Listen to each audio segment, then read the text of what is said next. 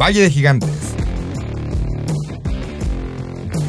Para empresarios dispuestos a vivir unos días como pocos quieren. Por una vida como pocos pueden. Bienvenidos a Valle de Gigantes, episodio 036, Emprender en México. Bienvenidos a Valle de Gigantes el día de hoy. Aquí les saluda a sus anfitriones de siempre. Qué gusto volverte a ver, Ruelas. Andrés Ruelas. Ahí está, mírenlo. Vamos. ¿Quién más anda aquí? Acá el más famosísimo González. de todos, Isaac González. No, no, mira. Quisiera, Con doble A. quisiera, pero ese título se lleva el Ruelas. Y César Higuera, les saludamos. Buenas noches, buen viernes, viernes de gigantes a todos los que están aquí. Gracias por acompañarnos. El día de hoy les traemos un tema que es muy eh, meta porque pues a fin de cuentas este es un podcast de México y este es un podcast de emprendimiento. Entonces pues emprender en México es prácticamente lo que hemos platicado estos 35 episodios.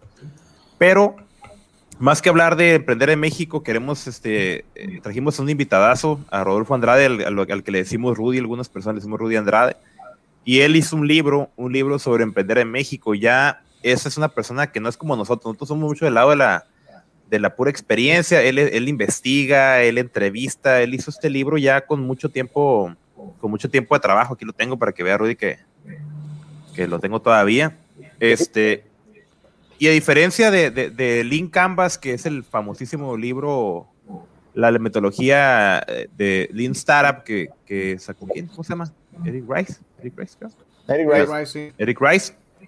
Este es para México. Este trae específicamente las, las cosas que en México tenemos que no, no podemos implementar. Es una metodología de otra parte del mundo, pues si querer implementar aquí como si fuera primer mundo, México tiene sus particularidades y por eso es que invitamos a, a este gigantote de Rodolfo Andrade casi para cerrar el año, ¿no? Qué forma Así, tan Noel, elegante porfa. de decirlo. para- Pásate por acá, mira, aquí está el gigantote de Rodolfo Andrade. Hola Rudy, buenas noches. ¿Qué onda, jóvenes? ¿Cómo están? Bienvenido, Rudy. Todo bien, todo bien. Gracias. Gracias. Todo bien aquí invitarme. viernes. Viernes de, de tomar en casa, cafecito.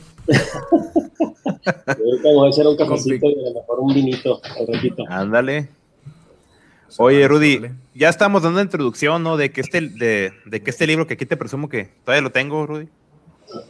Este es, es esa respuesta, ¿no? A, a no poder 100% tropicalizar un, un- un libro como Lean Startup en México, porque México tiene unas particularidades bien específicas y por más que estemos hablando de Estados Unidos, pues se nos, se nos van muchas cosas, ¿no? Y pues la verdad es que nosotros, eh, ya más que seguir hablando de una introducción, pues mejor presentarte a ti. Pero aquí tenemos una dinámica, Rudy, que es, este, le preguntamos a todos los invitados, ¿no? ¿Qué es lo que te hace gigante? Y aquí sí le decimos a todos los invitados, por favor, dejen su lado humilde, porque es muy común que todos los mexicanos somos humildes, ¿no? Y, no nos gusta presumir lo que hemos hecho y lo que hacemos, pero tú yo sé que, te- que tienes muchas cachuchas y que tienes un historial increíble aquí en, Baja California y ya en México, porque tienes mucho trabajo fuera de, de Baja California. Y pues sí queremos que te presumas ante, ante nuestro auditorio, porque pues es, es, gente que queremos que se motive, ¿no? Así que pues platícanos, Rudy, ¿quién es Rudy? Eh, ¿A qué se dedica? ¿Qué ha hecho? Bueno, yo soy eh, un mexicalense de nacimiento y, y- y la verdad una persona que, que he estado trabajando mucho en, en temas de emprendimiento, en temas de promoción internacional, eh, desde muy chicos, desde igual que ustedes, con muchas inquietudes. Empezamos a, a- a meternos mucho en el tema de emprendimiento desde que estábamos en la escuela. Estoy hablando que en aquella época, no como ahorita, pues los temas de emprendimientos en los 80s pues eran algo extremadamente nuevo. O sea, en el- apenas en el 88 entramos al GATO, al- a la Organización Mundial de Comercio ahora, y pues está en la prepa. Entonces, para nosotros el, el decir, oye, pues puedes hacer empresa, puedes emprender y demás, era algo relativamente nuevo para, para todos los jóvenes. Y ahí empezamos unas inquietudes eh, bien padres. Después empezamos con un- dos vías, la vía profesional, que, que hemos estado emprendiendo eh, bastantes negocios. Uno nos ha ido a la fregada, otros nos ha ido muy bien. Eh, algunos que nos ha ido bien, pues hemos, eh, el tema industrial, desde, desde siempre hemos estado integrados a la cadena de valor, al principio con una empresa que se llamó, hicimos cinco emprendedores mexicalenses eh, en tema de extrusión de plástico hace 20 años. Eh, pues, hacíamos los tubitos donde va la tinta de, de, las plumas y muchos de los cuerpos. Fuimos el primer, el único proveedor mexicano en su momento de Paper Mate para su producto estadounidense. Luego eh, hicimos tubería médica, tubería para respiradores, para diálisis, para muchas cosas. Nos compra una, un fondo muy grande en el 2011 este, y con eso eh, nos capitalizamos, compramos otra empresa que ahorita tenemos, que se llama Génesis de Baja California, que hace y hacemos procesos de acabados y de pintura para, para exportación. Y desde siempre, pues en una empresa también de consultoría que se llama AP Consultores. Entonces, eh, abrimos hace tres, cuatro años otra empresa de integración en Estados Unidos que se llama Connect México. Y en fin, eso es ahorita las que nos ha ido bien, pero pues hay otras seis, siete que nos ha ido re mal. Y no re mal en el sentido de, de, por descuido o por flojera y demás, simplemente porque al emprender en base a como lo hacíamos antes, en base al plan de negocio, pues haces un plan perfecto, pero lo haces de escritorio y, y no te da oportunidad de validar, ¿no? Entonces, eh, por el otro lado, eh, la carrera eh, de promotor profesional, se puede decir, pues desde toda la vida promoviendo a Mexicali, a Baja California, a México en diferentes foros pues, a nivel internacional, pues hemos, yo creo que ha traído más de 2 mil millones de dólares, con, generando 60, 70 mil empleos en, a lo largo de nuestra carrera. Eh, nos hemos especializado mucho en la atracción de inversión. Eh, ahorita, pues muy honrado de ser, ser presidente de la Comisión de Desarrollo Industrial, que, que ahorita estamos haciendo cosas y te traemos una visión padrísima, no únicamente de atracción de inversión, sino también de, de poder entender qué tenemos como región para poder integrar a la cadena a todas esas empresas mexicalenses que, que, tengan las capacidades, clasificarlas y ver de veras qué sí podemos hacer y entender que vivimos en frontera y tratar de buscar cambiar el chip eh, de ser un centro de costo, que, que, que, lo hemos hecho muy bien, que nuestro DNA ha sido eh, generar eficiencia en costos para la inversión extranjera Ahora necesitamos cambiar de chip para ser un centro de utilidad, un centro de exportación. Entonces hay, hay muchas cosas que traemos ahorita. Y gracias a, a, a la, mi otra pasión, que es la educación, este, pues eh, tenemos más o menos como 30 años dando al menos una clase, es mi hobby. Al, algunos de ustedes por ahí, no sé si les di clase, pero tengo muchísimo, muchísimo tiempo dando al menos una, una clase. Los últimos 15 en MBA. Y, hace 12 años empecé a dar una materia que se llamaba Desarrollo de Plan de Negocio y que hace más o menos como unos 7, 8 años eh, me gusta andar buscando lecturas nuevas para mis alumnos. Pues eh, estaba yo a punto, estaba en el momento de cerrar una planta que teníamos aquí en Mexicali de diseño y fabricación de vehículos especiales y nuestro proveedor principal de la conversión del vehículo se fue a Chapter 11 por la recesión gringa y nos agarró en una situación muy complicada. En ese momento específico estaba yo preparando la materia que iba a dar y me llega a las manos el libro de Link Startup de Eric Ries, 2012 finales, y me pongo a leer el libro y la neta me salió la lagrimita momento si hubiera leído este libro, pues me hubiera ahorrado mucho tiempo y mucha lana, que básicamente el libro es, es el, el, básicamente la iteración de los elementos del plan de negocio, o sea, el, la validación del modelo previo a ejecutar. Entonces, me llega ese, leo ese libro en diciembre del 2012, en marzo del 2013, le, eh, tengo la, me llega la revista Harvard Business Review para mis clases, y estaba en la portada un, una portada muy famosa que dice Why the Lean Startup Changes Everything, que es una lectura ya ahorita muy usual. Y esa lectura, la, la, o ese artículo lo escribe Steve Blank. Y Blank es el papá de, de todo el tema de Lean Innovation, o sea, de la validación del modelo de negocio. El modelo de negocio, el Canvas, que todos conocen ya, yo creo que desde la prepa ahorita ya se está aplicando, lo hace un suizo, que se llama Alex Osterwalder, y él lo hace en el 2009, por ahí, saca su libro en el 2010, y básicamente el Canvas, pues es, si no lo conocen, pues es una, un instrumento para poder eh, eh, plasmar los elementos más importantes de su plan de negocio. Entonces es muy útil en la planeación estratégica. Entonces ese instrumento lo toma Blank, Steve Blank, que es un empresario retirado del Silicon Valley, y él genera una metodología para emprender en base a la validación de los elementos previo a hacer tu plan de negocio. Entonces eso se llama Lean Innovation. Eric Ries es alumno de Blank de Stanford, creo, de Berkeley, no recuerdo, pero él hace después un libro que se llama Lean Startup. Ya había hecho otro Blank y, y Reese lo genera una, un libro muy interesante y muy leído. Entonces, ahí va la cadenita de esta metodología.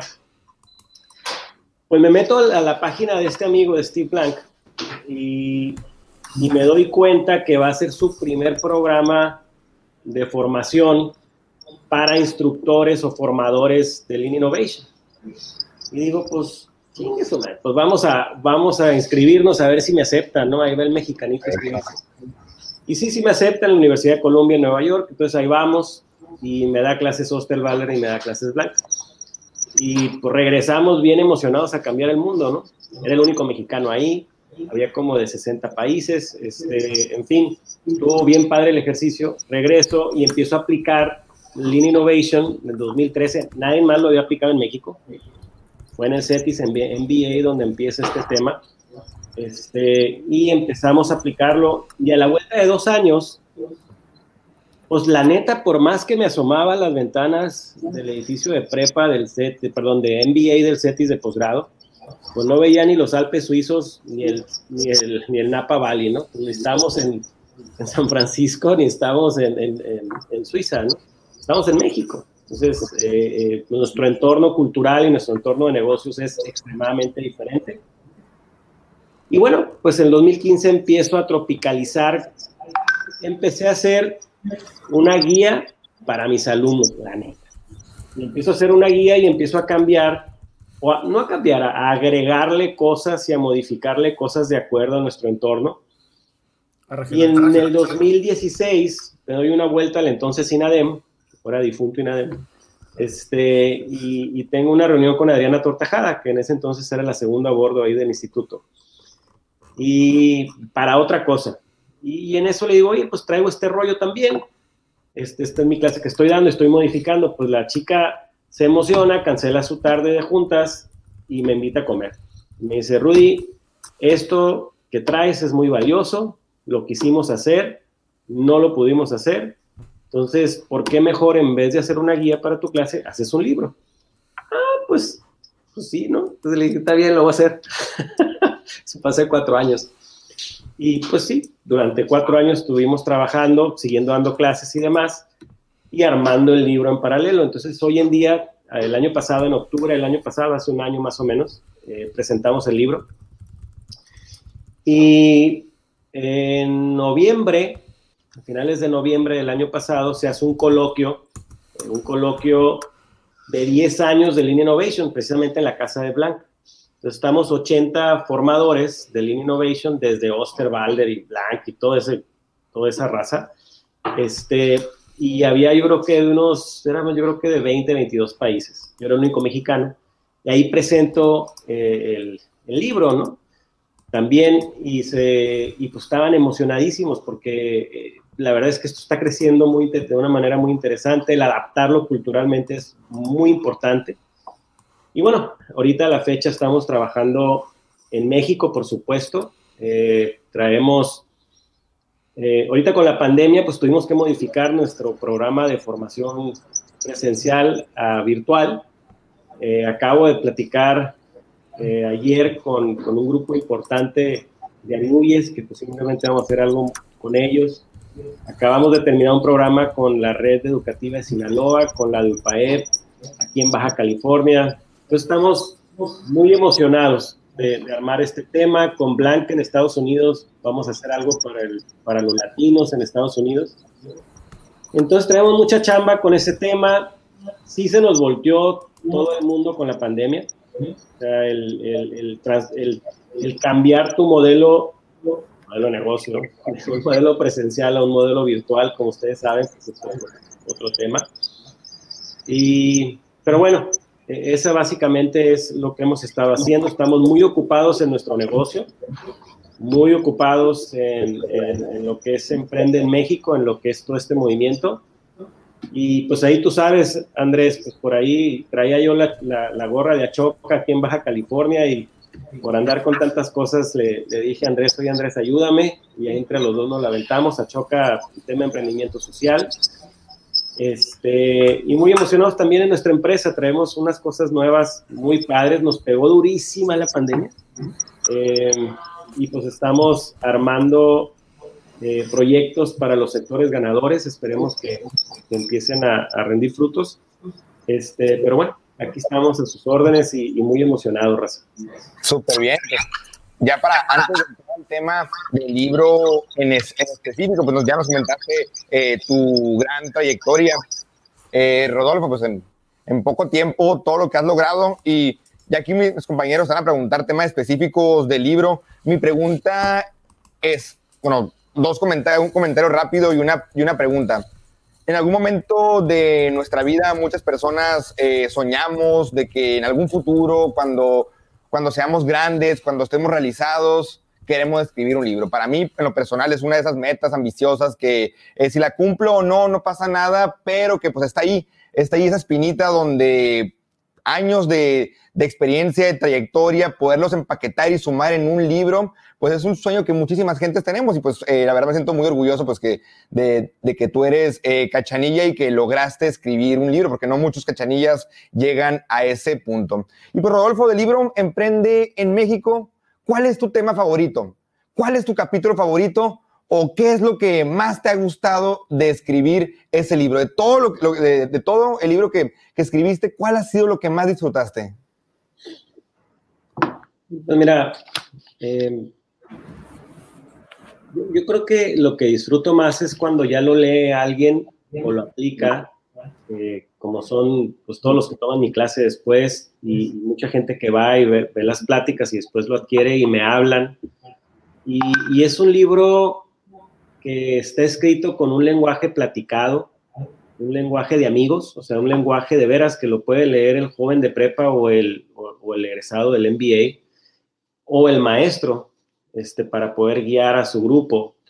Eh, pero es un libro que, que a mí en lo personal me, me- es muy gratificante porque es sin tapujos, es, es la neta, pues es, es de veras lo que te pasa cuando emprendes en México. No tratamos de hacer un libro del mundo perfecto, del deber ser, como lo puedes ver en Estados Unidos o en, Europa, sino un libro donde mencionamos temas como la falta de financiamiento, eh, lo difícil que es para el emprendedor mexicano, el tema de, de la corrupción, cómo te impacta en el emprendimiento, eh, que son realidades de nuestro entorno, el tema de nuestra cultura de alto contexto pero indirecto, o sea, muy escandalosos, pero no nos comunicamos.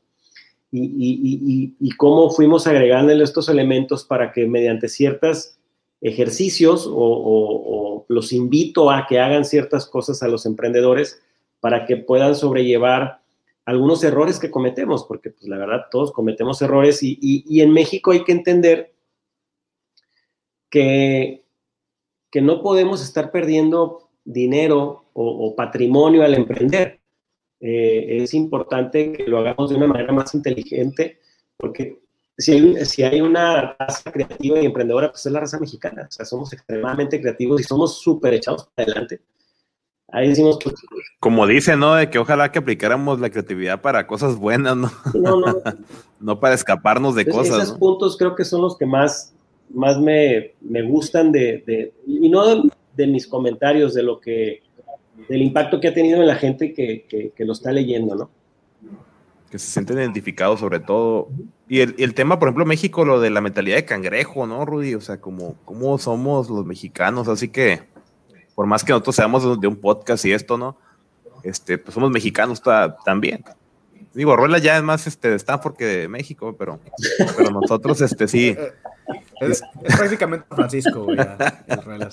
Y Harvard. Entonces digo, como que, o sea, esa mentalidad de ver a alguien que le va bien y quererse aprovechar de eso, pues la corrupción tiene que ver con eso. O sea, es un tema de, estoy, no sé, estoy en el gobierno y veo que hay un contrato importante, entonces quiero ganar un poquito ese contrato, no quiero perder la oportunidad de ganar un dinero, ¿no? O sea, ¿qué, qué, comentaste sobre eso? ¿Qué, qué, puedes platicarnos ahí? Que, yo creo que, que, también algo que especifico muy claro en, el libro y en mis clases, y, ayer precisamente lo hablaba con un grupo de, personas de, de Anuyes, de, de la Asociación de, Universidades, porque eh, la intención de emprender no necesariamente es sinónimo de empresario. El emprender, el emprender es una actitud, es una manera de hacer. El emprendedor, su high o su, su emoción viene de que las cosas sucedan. Entonces, puede ser un gran artista emprendedor, puede ser un gran ingeniero, un gran arquitecto, un gran deportista. el, emprendimiento no es necesariamente para el que hace empresa. Ahora, los empresarios pueden ser grandes emprendedores, por supuesto, pero sí que quede muy claro. Entonces yo creo que esa actitud de emprender, de, que, de hacer que las cosas sucedan, debe de permear a esos grandes intraemprendedores en organizaciones y en gobierno. el, el, el, tema de, de, de la corrupción pues muchas veces es un atajo mal pensado, este, o pues bueno, pues hay ambiciones y hay otras cosas, pero, pero coarta ciertas cosas del emprendimiento, o sea, tú traes una propuesta de valor interesante y puedes llegar a un mercado que está cuchupado, y, y, si no te das cuenta antes, pues vas a entrar a un océano rojo en vez de un océano azul. Entonces, ¿por qué mejor no pivoteas y te vas a otro lado, ¿no? Para no meterte en broncas. Pero eso lo tienes que detectar antes. Entonces, eh, la realidad es, existe eso en el entorno. O sea, en ningún libro que vas a encontrar en la escuela te van a decir que hay corrupción y que tienes que ponerte trucha. Entonces, te digo, hay y te tienes que poner trucha. Este, y hay en lo privado y en lo público. ¿eh? O sea, pero es una realidad. Entonces, no puedes tú esquivar la realidad cuando estás emprendiendo. ¿sí? Así como hay falta de lana, porque ustedes se fijan en las historias de los libros gringos, Sí, pues saqué mi idea, me financiaron un chorro de lana. Este, es bien raro, pues el dinero es un commodity en los países desarrollados. Es barato y es accesible. Este, en México no, en México es complicado obtenerlo. Normalmente más del 95% de los emprendimientos en México son patrimoniales. O sea, es de, tu cartera, de la cartera de tus papás, de lo que te prestan tus amigos, tu compadre, de lo que vendes el terrenito, el carro, hipotecas tu casa, o sea, hay gente bien aventada. Y lo otro es financiamientos caros. ahorita que tenemos ese punto de cómo en otros, otros países pues hay más opciones de financiamiento, ¿no? Por ejemplo, lo, algo que hemos estado pues, platicando y yo he platicado aquí con mis amigos que también pues están emprendiendo, pues hay cierta percepción, y yo la comparto muchas veces, de que pues, México no es país para emprendedores. O sea, y lo que me he dado cuenta es que hay mucha fuga de talentos. O sea, hay mucha gente, que si bien hay fuga de talentos a nivel eh, profesional, de que gente que estudia aquí se va a trabajar a otros lados, pues también lo he notado que hay mucha fuga de talentos del tema, eh, pues, emprendedor o empresarial. Tú, aparte del tema del financiamiento y de la corrupción, ¿Cómo, ¿Cómo ves ese tema? O sea, ¿qué crees que es lo que nos orilla o qué tenemos que hacer para evitar que no haya tanta fuga de talentos? Mira, yo, creo que el entorno macro nacional, pues, por decirlo a nivel nacional, pues no está hecho para emprender. O sea, está el, el DNA, como les decía, somos muy buenos para el centro de costo, eh, hacemos cosas muy eficientes, pero nuestra estructura, nuestro andamiaje, vaya, eh, eh, no, no está diseñado para emprender, es una realidad.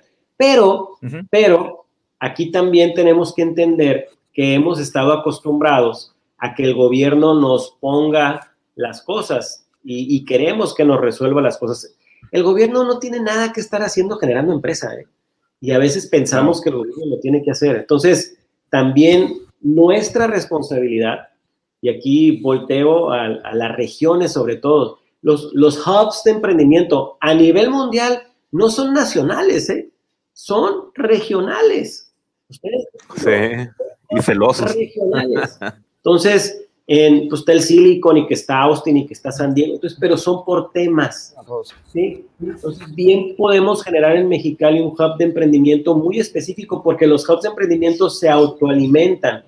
El empresario de un área, vamos a decir, puede ser una tontería, aquí en Mexicali, el empresario agrícola, pudiera generar cinco emprendimientos agrícolas para innovaciones y para otras cosas, pero financiados por ellos, no por gobierno ni por fondos. O sea, ¿cómo le haces para que te autoalimentes y empieza un círculo virtuoso? ¿sí? Pero que sean cosas que son pertinentes para tu región, que vayan a impactar a tu región. Entonces, ese, es como vas a empezar a generar. Y se genera por ciudad, ¿eh? por zona, no a nivel nacional. No vean los Estados Unidos, son, los hubs son contados, o sea, hay muchos, pero son muy puntuales. Aquí, Rolfo, con lo que comentas, tengo sentimientos bien encontrados, muy, muy encontrados, porque por una parte, aquí no me dejará mentir, y César e Isaac, que han estado al frente de jóvenes Coparmex y de jóvenes eh, Canacintra y también de tu servidor, que ha habido muchísimos esfuerzos de articulación, muchísimos, y no lo voy a mencionar, pero ha habido mucho esfuerzo que el gobierno trae su idea, que la IP trae su idea, que los jóvenes traemos nuestra idea, que un cierto grupo de empresarios trae su idea de hacer estos famosos hubs de emprendimiento y como comentas, no solo, no por país, ni por estado, por ciudad. ¿Qué ha pasado? Y más que lo que ha pasado, ¿qué recomiendas para poder hacer esa famosa sinergia que nos ha faltado? Porque aquí en Mexicali tenemos un talento tremendo, universidades de calidad, preparatorias de calidad, hay trabajo, hay, hay empleo, hay eh, gente preparada, tenemos todo pero no hemos sabido trabajar en conjunto. ¿Qué nos ha faltado, Rudy? ¿Sabes qué es lo que pasa? Y, lo que hemos descubierto es que, y les vuelvo a repetir, tenemos un DNA de centro de costo. No tenemos un DNA de centro de utilidad. Y en las escuelas no te enseñan a, a emprender, te enseñan a ser empleado, hasta en el CETIS, ¿eh? Digo, es mi alma mater, doy clases. En mi clase no, en mi clase sí te empujo, pero, pero, pero a lo que voy es que, fíjense bien, o sea, Estamos generando, ¿por qué? Porque nuestro DNA de ciudad en su momento fue un mexicano industrial inducido, que qué bueno, generó cosas padrísimas, está bien. Bueno, el 2.0 es diferente, o sea, necesitamos evolucionar. Y esa mentalidad es no únicamente de, de las formas de emprender, son de los fondos de emprender. O sea, ¿qué, es, qué mercados tenemos que podemos llegar? Sí, realmente. Parece a veces yo veo la frontera no como el muro de Trump, sino como una barrera psicológica. Es, es increíble. Ustedes díganme, ahorita tenemos un, un, tema ahí en la sede de, de un eje de empresa nacional. Y mucho tiene, y uno de los puntos se llama Producto Mexicali. Ustedes díganme 10 productos mexicalenses que se exporten. Industriales, no, no, no vegetales, ni cárnicos, industriales. 10 productos de empresarios mexicalenses que se exporten? No sé. Ok. Es que. No, pues productos no. no. Pura, pura suministro, parte, o sea, parte de la cadena productiva o transformaciones nada más. O servicios. Te chanza. Fevisa, Saori, eh, fábrica de papel, Cementín. ¿Cuántos años tienen esas empresas? Como 50, 40. Más de 30. Más de 30. O sea, en 40 años no hemos podido producir más productos. Y, tenemos ingeniería chingona, diseño a nivel mundial, logística chingona, eficiencia a huevo, pues somos bien eficientes. Y Oye, eh, no, final, no componentes, producto final. Sí. Eh, por ejemplo, qué buen punto tocas, me, me, dejé pensando mucho. ¿No crees que tiene algo que ver, por ejemplo, digo, nosotros que estamos eh, pues también ahí con, con, con, Canacintra, pues que las nuevas generaciones están también migrando a un enfoque no tan industrial? O sea, porque la realidad es que creo que son relativamente pocos, si no es que escasos, los pues contactos que conocemos o los, jóvenes que están buscando entrar y emprender en el sector eh, industrial. Pues, hay muchos que entran y trabajan dentro de la industria y es un tema, pues, evidentemente sumamente importante para el, el tema económico de la ciudad, pero pues yo la verdad es que no he visto mucho tema de emprendimiento industrial, sin embargo sí he visto emprendimiento en otro tipo de sectores. ¿No crees que sea por ahí o, cómo lo, qué opinas tú al respecto? Mira, te, lo repito, o sea, yo entiendo y, qué bueno, o sea, no, no es, a, lo que voy es, no es IO, es I, I, o sea, lo que ya tenemos hay que cuidar, ¿va? O sea, eso es importante y ahí es donde entra lo que tú me comentas. Necesitamos grandes ingenieros para seguir alimentando una industria que, que ha generado eh, desarrollo de cierta manera, pero ya falta la evolución. Sí, o sea, los, los países como México, que recibieron hace 30 o 40 años a una industria de transformación, ya evolucionaron. O sea, Japón evolucionó, Corea evolucionó, China evolucionó, como no tienen una idea, y ya traen sus productos y traen su innovación y traen su tema. ¿Por qué? Porque en paralelo a lo que nosotros ya sabemos hacer muy bien, pues ellos fueron evolucionando en sus propias innovaciones y marcas y exportaciones. ¿sí? Nosotros vivimos a un lado del estado más importante de Estados Unidos y, y no hemos generado exportación de un, de un producto industrial que reconozcamos, que reconozcamos nosotros cuatro en 35, 40 años. ¿No se les hace como que, como que irónico, increíble? O sea, fui el otro día, y ahí te va el tema de la curva de valor. Fui el otro día, y, y, esto es lo que necesitamos empezar mentalmente, raza, a cambiar. Es, es, DNA, es chip. Fui a ver un, a un prospecto, el que le digo, que es la historia del pochito. Fui, fui a ver un prospecto a Irvine porque yo tengo una planta de pintura y hacemos algo de ensamble y demás. Entonces me acompaña otro empresario de aquí que hace temas de troqueles y mi gerente de, de la planta, ¿no? Entonces ahí vamos y sale, yo sabía que era un pochito, que era un México americano, y era una planta como unos 7000 metros, ¿no? Y sale un camarada a recibirnos a la recepción que se parece al, al que sale en las películas, ese del cochiloco. Es el bigotón así, grandote, Mexicanote el vato, pues sí. Joaquín Cosío. Sí, ándale, haz de cuenta, ¿no? Dice, pásenle, qué bueno que vinieron, nos pasa a la sala de juntas y tenía muchas cajas de sus productos. Él hacía, o él vende, eh, accesorios eh, aftermarket para los racers y pickups y off-road y ese tipo de cosas, ¿no? Entonces me dice, pues vean ahí lo que ustedes pueden hacer. Pues ya vimos las piezas y, oye, yo te puedo pintar esto, yo te puedo fabricar lo otro. Y ya me dice, otra toda madre. Entonces le digo, bueno, ¿qué haces aquí en la planta? Le dije, ¿qué tienes aquí? Y dice, ah, pues déjate enseño. Pasamos a un lugar donde había unos 12 personas en computadoras de esas dobles, ¿no? De esas chingonas. Y le digo, ¿y qué haces aquí? No, me dice, pues aquí es donde diseño el producto.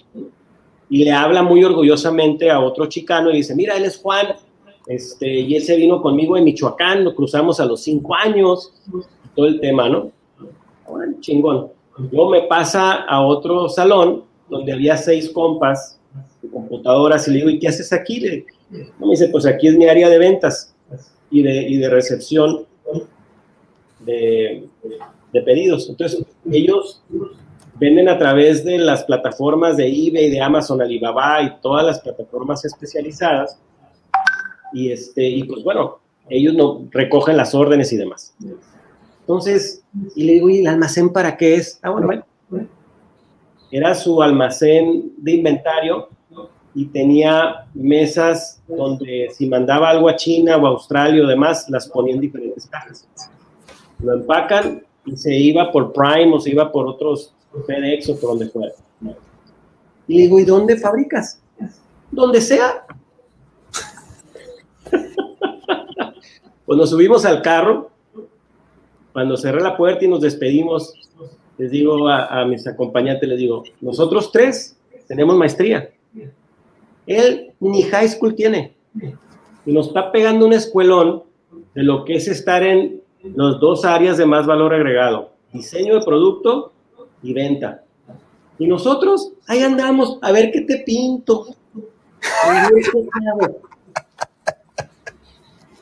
Increíbles sesiones. Impresionante. Entonces, para ¿Qué ti. Nos falta? ¿Qué nos falta? Ustedes díganme, ¿por qué nos da miedo abrir una empresa en el otro lado? ¿Qué nos falta? Todos sabemos inglés y hasta algunos de ustedes saben ser hasta gringo. Entonces, ¿qué nos falta? Y no necesitas ser gringo, ¿eh? Entonces, Oye, este, Rudy. es mentalidad, raza, es DNA. Yo estaba pensando hace rato, de hecho, a- antier creo que estábamos platicando eh, sobre un tema del, del- del riesgo, ¿no? de que por qué hay tan poquitos unicornios en México, ¿no? ¿Por qué México no es como Estados Unidos, que hay un chorro de startups y, y allá andan y a lo mejor no han, llegado a su punto de, de retorno bueno, pero pues alguien está apostando y tarde que temprano va a haber algo mejor, pues, ¿no? Yo les, yo les hice una analogía a ellos como del cine mexicano, ¿no? Si tú no vas a ver mal cine mexicano, no vas a esperar que haya buen cine mexicano. Si tú no apoyas malos proyectos o proyectos que tienen mucho riesgo, pues nunca va a haber un proyecto de buen riesgo o un proyecto que deje, que deje lana o que tenga muy buena eh, retorno de inversión. ¿Qué es lo que pasa? Pues, o sea, no, no dejas que aprenda un emprendedor. Se mueren muchos emprendedores, se mueren en el, en el, en el abismo de su primer emprendimiento y se hacen empleados, ¿no? Entonces, como que yo pienso que el miedo al riesgo es, es uno de los grandes problemas. Al que ya le fue bien, dice, pues yo no voy a arriesgar mi, mi dinero en un, en un emprendedor que todavía no ha aprendido y por eso es que en México no tenemos prácticamente eh, financiamientos privados, pues o sea, casi todo es bancos o gobierno y, te quedas como que, shin. Y si alguien tiene una idea, un, científico, ¿cómo le hace, no? Claro. Sí, pues es lo que quieres es que, impacte, que sea relevante, que, sea verdaderamente negocio. Pues por eso también la metodología de validación del modelo antes de emprender es importante, porque no es lo mismo llegar con un plan que no ha sido validado a llegar con alguien y decir, oye, pues ya aprendí, ya hice, ya, ya probé, y por ahí va el tema, ¿no? Pero tienen mucha razón, o sea, yo creo que la adversión al riesgo es algo que ya también lo traemos en nuestro DNA. El empresario exitoso invierte en bienes raíces y en rentas porque el país ha sido muy ingrato con muchos empresarios. Esos, esos ciclos que vivieron nuestros padres y nosotros, más, eh, más de jóvenes de las grandes devaluaciones donde invertían y perdían todo, son muy ingratos. Entonces hay gente que, que se quedó dolida con justificación porque cuando vuelven a tener éxito, pues dicen, no, pues mejor compro un edificio y lo rento. O mejor hago esto. Con justificación, ¿eh? o sea, no quiere decir que le dolió algo y pues, ya no quieres volver a aventarte, pero creo que las cosas ya están de alguna manera evolucionando. Yo creo que dentro de todo, y, aquí Andrés, pues puede ser muy interesante ver uno o dos ejemplos nomás de, de cómo se le puede hacer para, para auto, auto generar pero tiene que ser por conveniencia del grande, no por, no por, este, no por, ¿cómo se llama? Por altruismo. Tiene que ser una conveniencia de un sector. ¿sí? Tiene que ser porque, ¿por qué no tenemos la mentalidad de hacer empresas para venderlas? O nosotros abrimos una empresa y, ay, que mis nietos la sigan operando. Pues creo que no, eso ya no O sea, entonces, eh, eh, ¿por qué? Porque las empresas que hacemos son muy tradicionales y mucho valor que agregar. Entonces, es una empresa que tiene que crecer rápidamente, y evolucionar y la puedas vender bien, pues te implica innovación y te implica rapidez y te implica otro tipo de temas. Bueno, pues digo, la verdad es que puedes innovar en cosas bien sencillas eh, y, empezar a, a, ver algo diferente, ¿no?